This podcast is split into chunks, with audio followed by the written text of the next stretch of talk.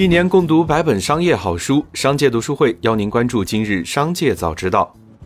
今天是八月十七日，主播小张邀您关注今日新闻。首先，让我们来看今日聚焦。八月十六日，媒体曝光了济南大润发沈博店将隔夜肉、异味肉冲洗后特价销售，变质肉、绞肉灌肠的行为。对此，大润发回应称，诚恳接受媒体和社会大众的监督和批评。大润发济南沈博店相关肉品已经全部封存下架，涉事员工停职接受调查，门店将立刻进行整改，目前正积极配合调查。此前，济南市监局表示已查封相关肉品并组织抽检。如果发现情况属实，将依法依规进行处理。八月十六日，蔚来官方微博发布声明称，八月十二日，蔚来车主林先生在沈海高速韩江段与工程车相撞获难后，为确保电池安全，蔚来工作人员当天下午十七点多对事故车进行了断电作业。该作业不会造成数据丢失。从事故发生至今，蔚来一直积极配合相关部门的事故调查工作。按程序提交调查所需资料，公司没有任何删改数据的行为，也没有员工被警方传唤。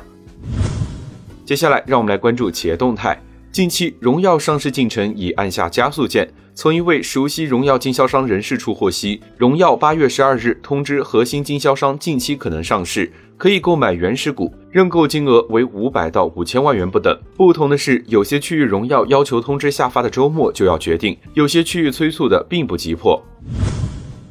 软银集团近日表示，媒体对公司董事孙正义在业绩交流会上的发言有所误解。软银集团对中国的承诺没有变化，并会继续投资中国市场，以及帮助中国的企业家进行持续创新。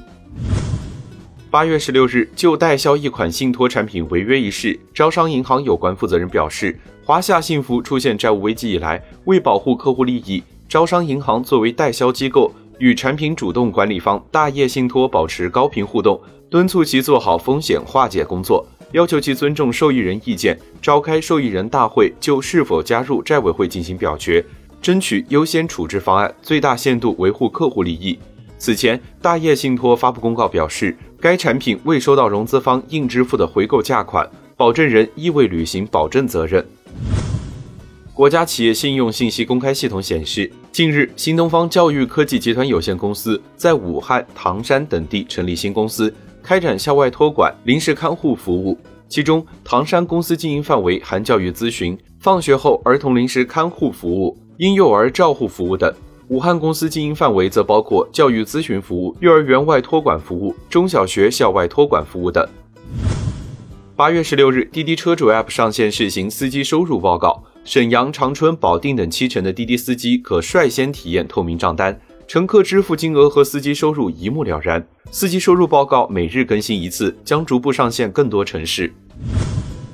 八月十五日，山东青岛一女子自称乘坐滴答网约车，中途提出更改目的地，司机未拒绝，但仍将其拉至原目的地。女子表示，她拒绝下车后，两人发生了争执，司机从后备箱拿出棍子对其追赶。随后，滴答出行官方回应称，滴答顺风车不支持中途修改目的地。滴答平台将车主账号做出了暂停接单和封禁处理，正配合警方调查。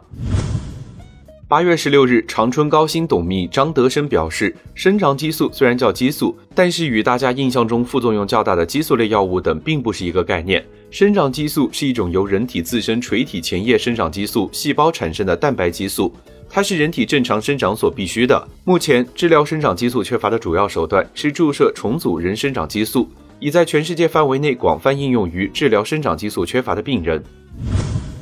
针对吉利控股或将参与 ST 众泰重整的消息，八月十六日，吉利控股方面表示，公司并没有参与众泰重组。近日有媒体报道称，从目前梳理的关系来看，湖南智博参与对 ST 众泰的重整，背后与吉利控股集团有着千丝万缕的关联。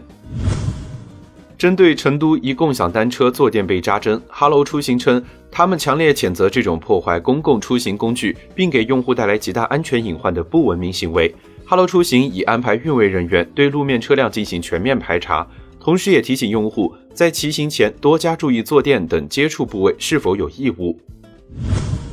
最后，再让我们来关注产业消息。网传照片显示，美国开放留学生入境后，中国留学生在上海浦东机场排队值机去美国，有的航班等待值机和送行的队伍长达千米。国泰航空表示，目前从北上出发经香港去美国的航班的确需求旺盛，机场值机的时间和排队的确很长。据了解，八月份从内地经中国香港转机去美国的机票，经济舱机票已经涨到了两至三万元，商务舱更是达到了七至十万元。